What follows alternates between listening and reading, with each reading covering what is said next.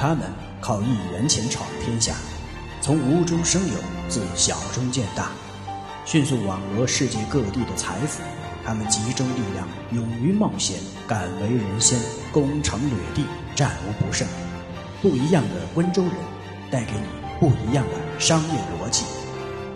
欢迎您收听由喜马拉雅出品、北海听云播讲的有声书《不一样的温州人》。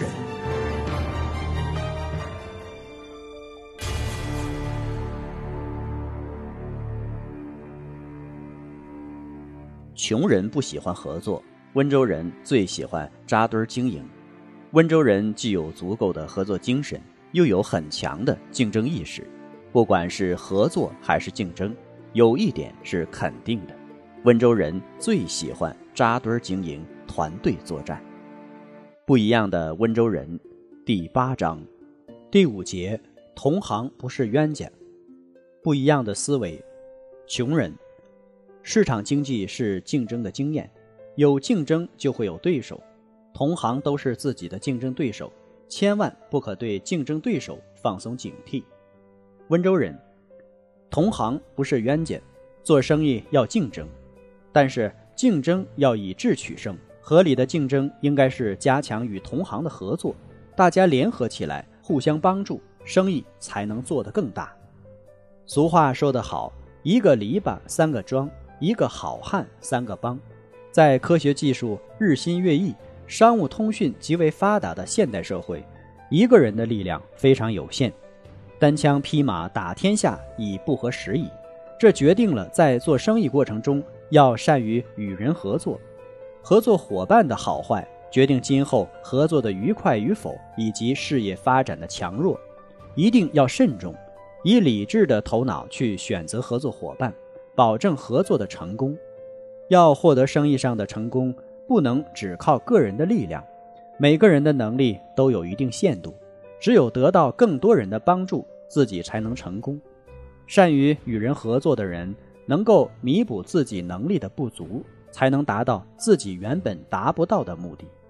大量事实证明，善于合作是现代社会的生存之道。在社会分工越来越精细的二十一世纪，更多的竞争企业意识到。他们之间相互结为战略伙伴，不但弥补了各自的不足，还会进一步做大市场这块蛋糕份额，从而实现双赢。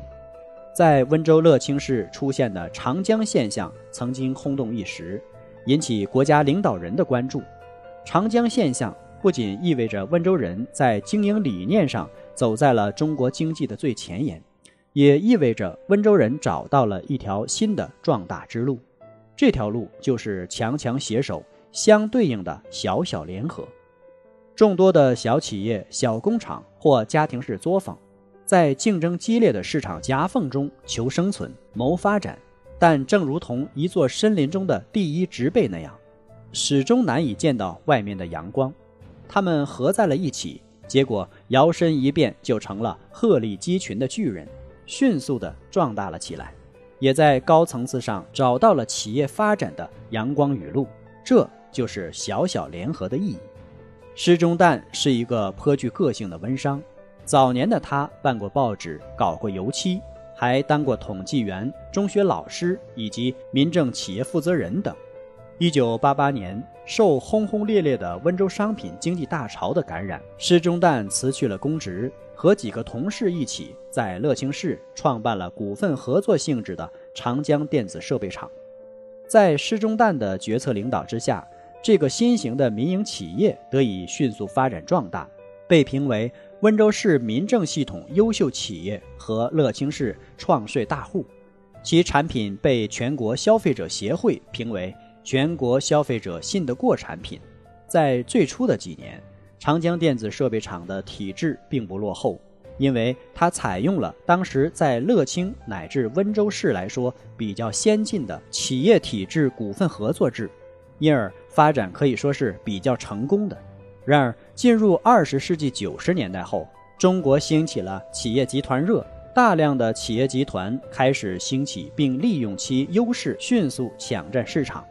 对于具有超前意识的施中旦和他的同仁们来说，在集团企业咄咄逼人，并在全国形成一种潮流时，他们深深感到了一种危机。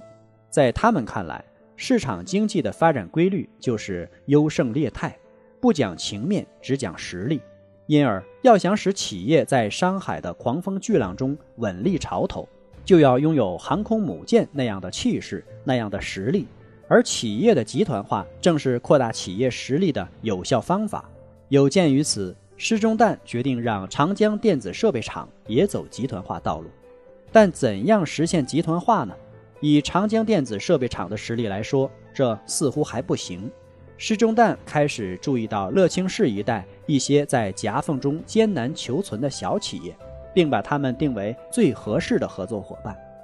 这些小企业的日子过得的确很不容易，尤其是在家庭作坊早已过时的今天，还没有完成原始资本积累的小企业所面临的已经不再是发展问题，而是生死问题。在这种形势下，把他们联合起来就是民心所向。而长江电子设备厂也可以凭借其处于较优势的地位和实力，保持领导地位，同时又得到了实力外援，把众人的资金合在一起，在市场上大干一番，是对众人都有益的一件事儿。所以，尽管乐清市低压电器行业大户众多，施中旦却优先考虑了与那些弱小的企业同行。长江股份成立之前。各中小股东企业实力有限，生产品种单一，销售功能不强。公司成立后的一年中，在原有十五家股东企业的基础上，经过筛选，又先后发展了五十多家进入长江的行列。在高低压电器领域，产品达到一百八十多个系列，一千六百多个品种，注册资金提升到五千万元，销售收入达到一点五亿元。造成了业内的一个奇迹，被经济界称为“长江现象”。众多的小企业合并到一起以后，长江股份的资金资本已空前雄厚。但如果在生产上继续走老路子，资金优势就体现不出来，股份合作也就失去了先进意义。施中旦认识到，一个企业没有一个过硬的主打产品，就是无本之木。有鉴于此，施中旦的目标开始向创牌转移，准备集中力量寻找突破口，创出名牌产品。一九九七年国庆前夕，施中旦携五百五十万元现金，同山西太原半导体厂、太原市电器厂合资成立山西长江电气设备制造有限公司。在成立之后的第三天，便召开了。户外高压真空隔离开关和户外高压真空断路器产品鉴定会顺利通过了省级鉴定。一九九八年，长江股份与上海、江苏等地优秀企业共同投资，创建上海长江电气设备集团。集团公司园区占地两百多亩，总投资一点二亿元，主攻项目为高精尖领域。二零零一年十二月，长江飞晶。纳米晶软磁材料开始投入大批量生产，长江股份已成为中国高新技术开发中极为活跃的一员。路线对了头，企业就有奔头，事实却是如此。小小联合策略的实施，使长江电气股份有限公司尝到了政策对路的巨大好处。无论从企业内部的实力构成，还是企业的经营前景来看，效果都是非常明显的。公司成立一年后，长江股份在原有十五家股东企业的基础上，经过严格筛选，先后发展了五十多家企业进入股东行列，实力逐步增加。挂牌之前，各中小股东企业无不是生产品种单一，销售功能极为有限，企业发展几乎看不到前景。长江电子设备厂本身也有这种不足，而在挂牌之后。作为集团企业的长江股份实力得到了增强，备足了产品开发的后劲儿，在高低压电器领域内开发的产品不久便达到了一百八十个系列、一千六百多个品种，产品销售的网络和销售量也大幅扩张增长。新的长江品牌的产品几乎遍及全国各大城市，形成了完备的市场销售网。由于统一品牌、统一形象、统一销售。使生产规模空前壮大。一九九七年，公司销售收入达1.5亿元，1998年达到2.2亿元。水滴只能浸透细壤，支流只能滋润一川。在自然界中，如果没有一条条的涓涓小溪和支流，就不会有后浪推前浪的滔滔江河，就不会有万马奔腾般的波澜巨流，更不可能实现他们奔流到海的梦想。美国《世界日报》曾经报道说，纽约法拉盛地区人气最旺的超市老板几乎是清一色的温州人。这些超市老板中，有的在三四年前还是路边摆摊的小菜贩，他们经过自身的艰辛努力，以及凭着对商机的敏感，抓住机会一举成功。